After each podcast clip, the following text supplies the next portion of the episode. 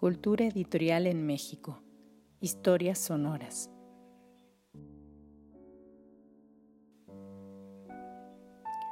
Cultura editorial en México.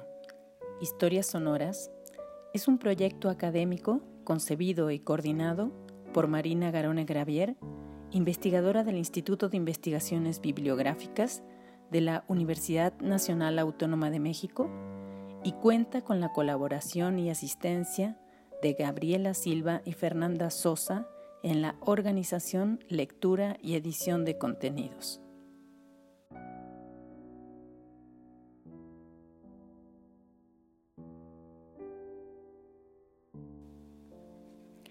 Les damos la más cordial bienvenida a una cápsula de Cultura Editorial en México, Historias Sonoras. En esta iniciativa nos proponemos ofrecer algunos fragmentos de historia, la historia de los editores y las editoriales, de los sellos y de las colecciones bibliográficas, de publicaciones periódicas y revistas culturales. En una palabra, las historias de los agentes y proyectos culturales que han permitido el surgimiento, consolidación y construcción de la edición en México.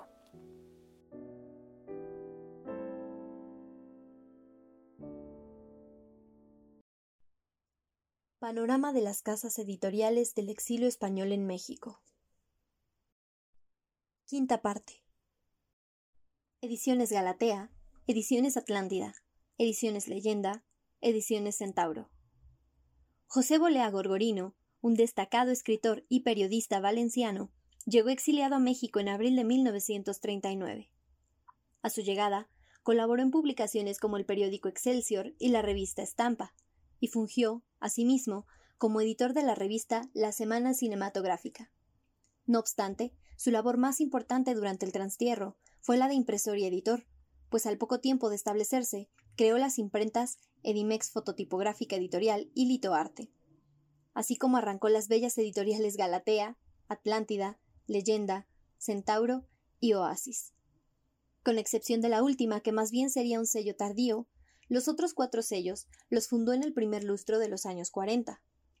Los temas principales de los cuatro sellos fueron el arte, la literatura europea y las ediciones en general siempre fueron de acabados detallados y con un diseño editorial vistoso. Con Galatea y Atlántida suele pasar algo curioso. El mismo título podía aparecer con el mismo formato en una impresión bajo el sello de Atlántida y en otra bajo el sello de leyenda. O bien, publicar un título bajo Galatea, pero dentro de la colección Atalaya, que después pasaría a leyenda. Por eso es difícil estimar cuántos títulos se publicaron en cada una. En cambio, Centauro y Oasis fueron sellos consistentes. En el caso de Centauro, Luis Agusti estima que se publicaron unos 60. Tanto los sellos de leyenda como de Centauro solían incluir en sus colofones a la editorial Galatea como los talleres de impresión. Como sello editorial apareció, por ejemplo, Rubens, su técnica de Luis Anquetin, dentro de la colección Atalaya. El diseño, el formato y el logo eran idénticos en esta colección tanto dentro de Galatea como de leyenda libros de bolsillo con una camisa rayada y una simpática ilustración de una atalaya centrada en el pie. En esta misma colección, pero dentro de leyenda, aparecieron novelas de interesante introducción al español, como El resucitado de D. H. Lawrence, con traducción del exiliado Daniel Tapia Bolívar. Quizás Leyenda sea la editorial más conocida en particular por una de sus colecciones, obras maestras de la literatura amorosa, o bien Eros. No se sabe con precisión cuál era el título oficial de la colección, pues en las hojas de cortesía aparecía el primero y en la portada interior el segundo.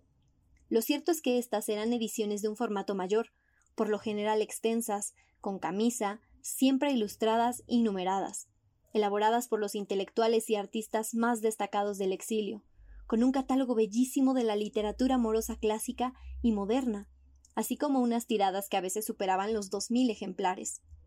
Podemos encontrar, por ejemplo, La Dama de las Camelias, de Alexandre Dumas hijo, con la traducción de Enrique Díez Canedo e ilustraciones de Manolita Ballester, o Salambó, de Gustave Flaubert, con la traducción de Pauline Massip e ilustraciones de José Renaud. Esta edición tiene también su gemela en ediciones Atlántida. Por los años en que se han encontrado títulos de Atlántida, es probable que esta fuera un ensayo de leyenda, pues Salambo apareció en esta colección en 1943, mientras que en Leyenda en 1946. No se han registrado títulos de obras maestras de la literatura amorosa o Eros antes del 44, mientras que de Atlántida sí. Otras de las colecciones de leyenda fueron Historia e Historiadores de México, con títulos como Cuauhtémoc, Vida y Muerte de una Cultura, de Héctor Pérez Martínez. La colección Arco Iris, con títulos como Alrededor del Amor, correspondencia íntima de Johann Wolfgang von Goethe. La colección Carabela, con obras como La monarquía española de los siglos XVI y XVII, de Leopold van Rank, y la colección Antares, con títulos como Cuentos cubanos contemporáneos, de José Antonio Portuondo. En algunos estudios de las contribuciones del exilio español, se ha mencionado que el español no exiliado Vicente González Palacín fue el socio de José Bolea en varios de sus proyectos, y que incluso fue él quien coordinaba la famosa colección.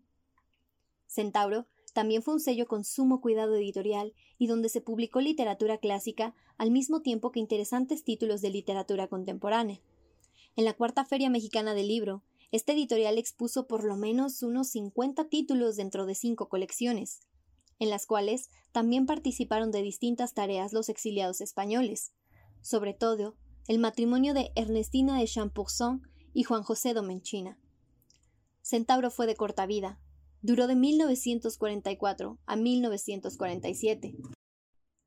En la colección Poesía Mejor se observan volúmenes antológicos preparados por Domenchina, como lo fueron la obra escogida de Miguel de Unamuno o la obra escogida de Emily Dickinson, que tradujo el matrimonio.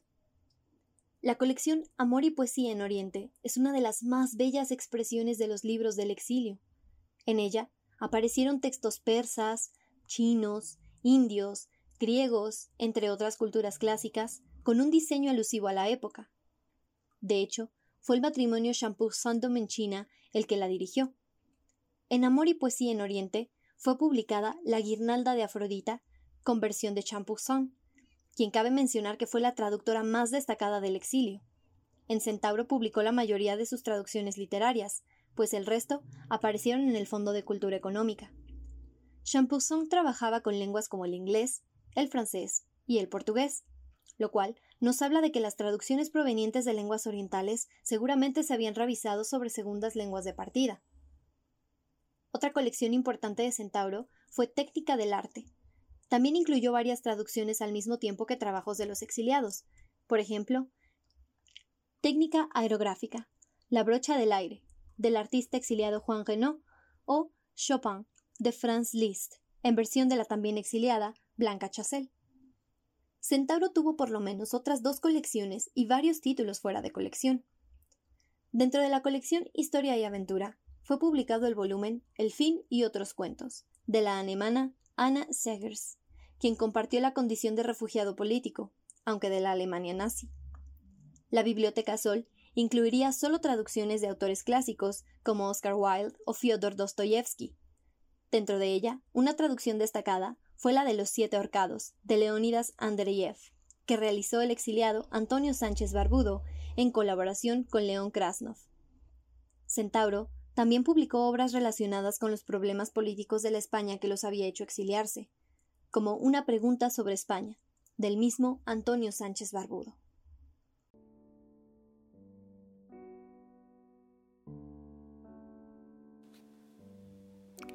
Expresamos nuestra gratitud a los investigadores y profesionales del mundo del libro y la edición por la elaboración de los textos de estas cápsulas. También agradecemos a la Secretaría de Cultura de México y a la Fundación para las Letras Mexicanas. Entre 2018 y 2019, ambas instituciones patrocinaron la iniciativa Cultura Editorial de la Literatura en México, CELITMEX, en la que participó activamente Jorge Mendoza. De aquella iniciativa deriva una parte de los contenidos empleados en este nuevo proyecto. los invitamos a escuchar nuevas cápsulas de Cultura Editorial en México, Historias Sonoras. Gracias por su atención.